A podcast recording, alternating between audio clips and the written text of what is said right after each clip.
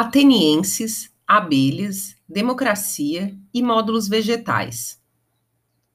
Como muitos sabem, o termo democracia vem do grego kratos, do demos ou domínio do povo, e descreve com paixão e precisão aquela maravilhosa transformação na gestão do poder que Atenas deu à humanidade por volta de 500 a.C. e que desde então é a pedra angular sobre a qual se edificou a nossa civilização. Talvez menos conhecimento seja o fato de que, desde então, o próprio conceito de democracia e, portanto, o sistema pelo qual o povo manifesta seu poder foi muito transformado, a tal ponto que, se um ateniense do período clássico acordasse hoje em qualquer país democrático do mundo, teria grande dificuldade em reconhecer até mesmo afinidades com o sistema de governo ao qual estava acostumado. O corpo soberano da democracia ateniense consistia na chamada Assembleia, entre parênteses, Eclésia, formada por todos os cidadãos maiores de 18 anos de idade. Suas decisões, tomadas por maioria, tinham valor definitivo nas atividades legislativas e governamentais. Em resumo, a democracia ateniense era direta, sem intermediários na administração do poder. Uma diferença enorme em comparação a sistemas os quais estamos acostumados e que mais corretamente levam o nome de democracia representativa. Se é melhor gerenciar diretamente o poder, ou se é mais eficiente delegar o ônus de fazer escolhas aos representantes, tem sido objeto de discussões acaloradas desde os tempos antigos. Em Protágoras, por exemplo, Platão descreve um Sócrates fortemente crítico em relação à capacidade do povo, sem conhecimento adequado, de decidir sobre questões da vida pública a respeito do tema, diz Sócrates: Mas vejo que, quando nos reunimos na Assembleia e a cidade tem que deliberar sobre a construção de um edifício, os arquitetos são chamados como conselheiros, e quando se trata de navios, chamam os construtores navais, e assim por diante, para todas as outras coisas que eles acreditam que podem aprender e ensinar. E se alguém que eles não consideram um especialista tenta dar conselhos, mesmo que seja belo, rico e nobre, não lhe dão atenção, mas riem e assobiam na cara dele, até que pare espontaneamente de tentar das, dar conselhos, ou os arqueiros o levam embora e o expulsam por ordem dos prítanes. No que diz respeito às coisas, segundo a opinião deles, são baseadas na arte. Portanto, os atenienses se comportam assim. Em vez disso, quando se trata de decidir sobre algo relativo à administração da cidade, ouvem conselhos do arquiteto, do ferreiro, do sapateiro, do comerciante, do armador, dos ricos, dos pobres, dos nobres, dos plebeus, indiferentemente, e ninguém os responsabiliza por isso, como acontecia com os de antes, porque sem ter aprendido com ninguém e sem ter sido aluno de ninguém, eles também tentam dar conselhos. Está claro, portanto, que os atenienses não acreditam que a capacidade de administrar a cidade possa ser ensinada. O raciocínio de Sócrates, contrário ao princípio de que o povo ateniense tem a última palavra sobre tudo o que diz respeito à vida da polis, ressoará em todas as críticas à administração direta do poder pelo povo, pelo modo como ela foi incorporada desde os tempos do esplendor ateniense até hoje. Mesmo o fato de a democracia direta ter determinado o período talvez mais fecundo da história da humanidade é tido como um detalhe marginal pelos detratores desse sistema. Os defensores das oligarquias, mesmo aqueles contemporâneos a nós, consideram, no entanto, mais interessante e eficazes os argumentos que definem como naturais, entre aspas, em resumo, Argumenta-se frequentemente que a formação de hierarquias em palavras simples, a lei do mais forte ou a floresta, é inerente à natureza. De leis como essas, embora desagradáveis, não poderíamos escapar. Em Górgias, outro famoso diálogo de Platão, Cállicles afirma que a lei é feita pelos fracos e para eles mas a própria natureza mostra que, para sermos justos, aquele que vale mais deve prevalecer sobre aquele que vale menos, o capaz sobre o incapaz. Uma questão de tal complexidade, é claro, não está exatamente nesses termos. É preciso limpar do terreno um lugar comum equivocado. Na natureza, são raras as hierarquias entendidas como indivíduos ou grupos que decidem pela comunidade. Nós as vemos em toda parte porque olhamos para a natureza com os olhos dos seres humanos.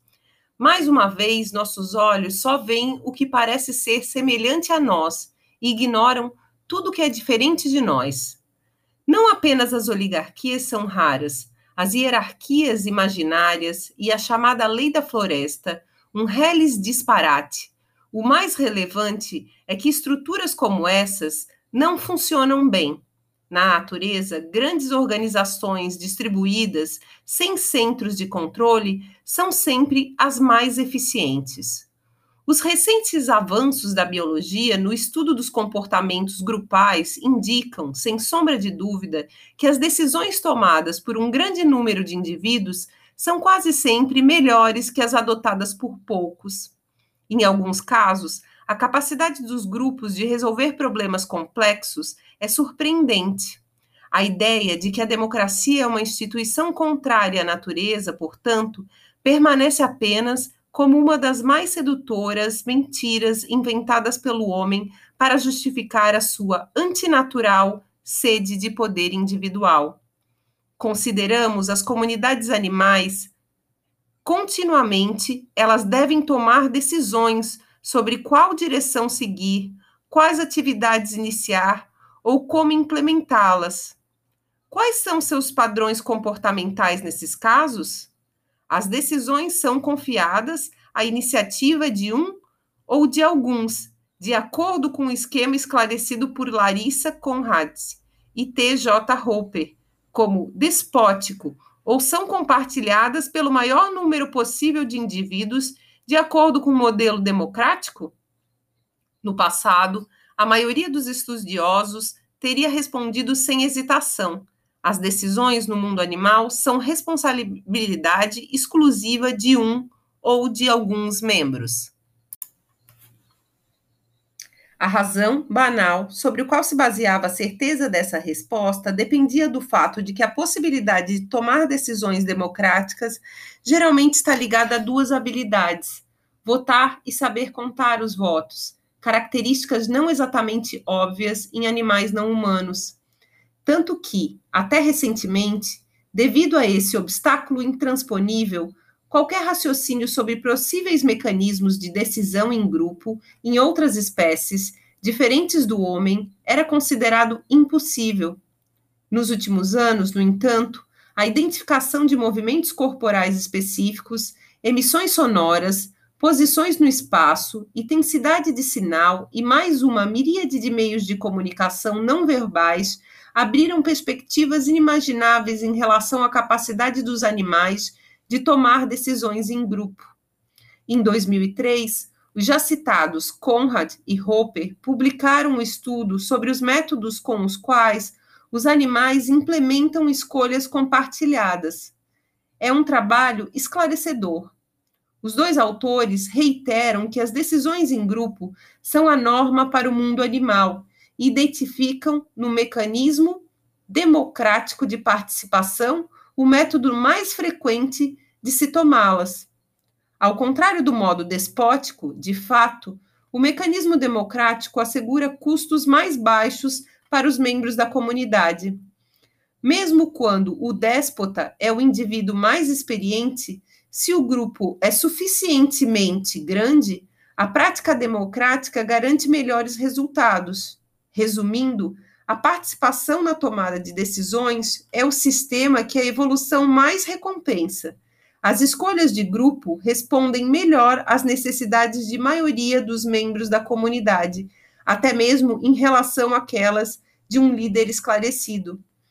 Como escrevem Conrad e Hopper, as decisões democráticas são mais benéficas para o grupo, pois tendem a produzir decisões menos extremas. Para entender melhor as dinâmicas do comportamento em uma estrutura animal, tomemos as abelhas como um exemplo concreto. Sua predisposição para agir de maneira social é tão mencionada que, desde a antiguidade e bem antes que expressões como inteligência de enxame ou inteligência coletiva fossem imaginadas, ficou claro para quem as estudasse como sua colônia é algo muito mais complexo do que simples soma dos diferentes indivíduos que a compõem.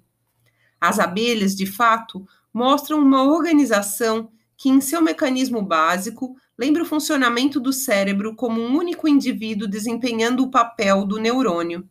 Essa semelhança ocorre sempre que o enxame tem que tomar decisões, como no caso da formação de uma colônia filha. Quando uma colmeia excede certo tamanho, é necessário que a colônia mãe se separe para criar uma nova. Então, uma abelha rainha, acompanhada por cerca de 10 mil operárias, sai em busca de um lugar para fundar a nova colmeia. As abelhas migrantes voam, viajam até se afastarem bastante da colmeia mãe. Então, param por alguns dias em uma árvore e fazem algo surpreendente. Algumas fêmeas vasculham os arredores e voltam com informações sobre as diferentes possibilidades. Tem início, então, um verdadeiro debate democrático no estilo ateniense clássico. Como escolher entre muitos o melhor lugar para estabelecer a nova colônia?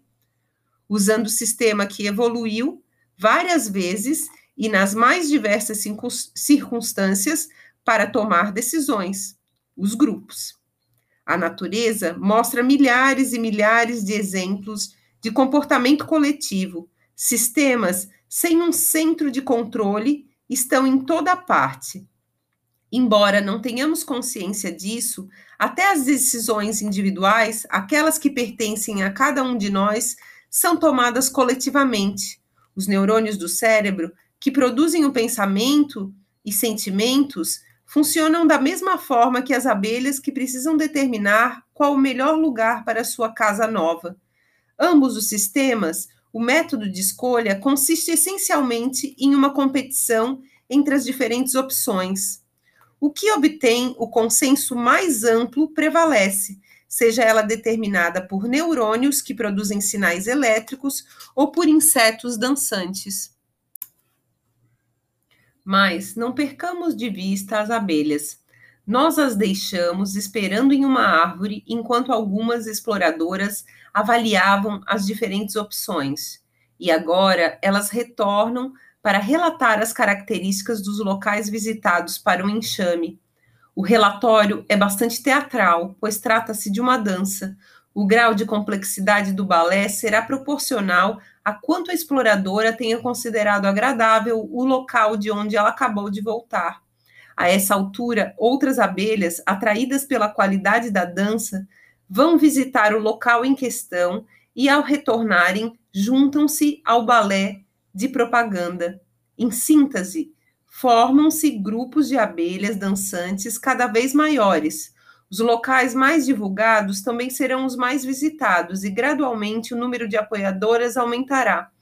Um balé irresistível interessará as diversas companhias de dança, representando os diferentes locais. No final, o que tiver convencido mais abelhas será escolhido para a colmeia se instalar.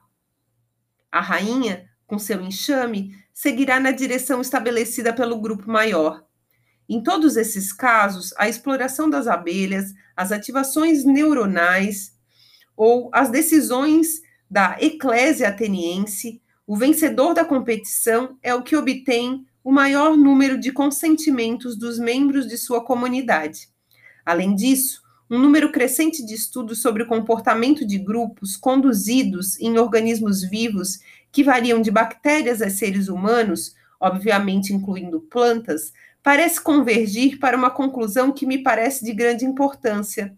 Existem princípios gerais que governam a organização de grupos de modo a possibilitar o surgimento de uma inteligência coletiva superior à dos indivíduos que os compõem.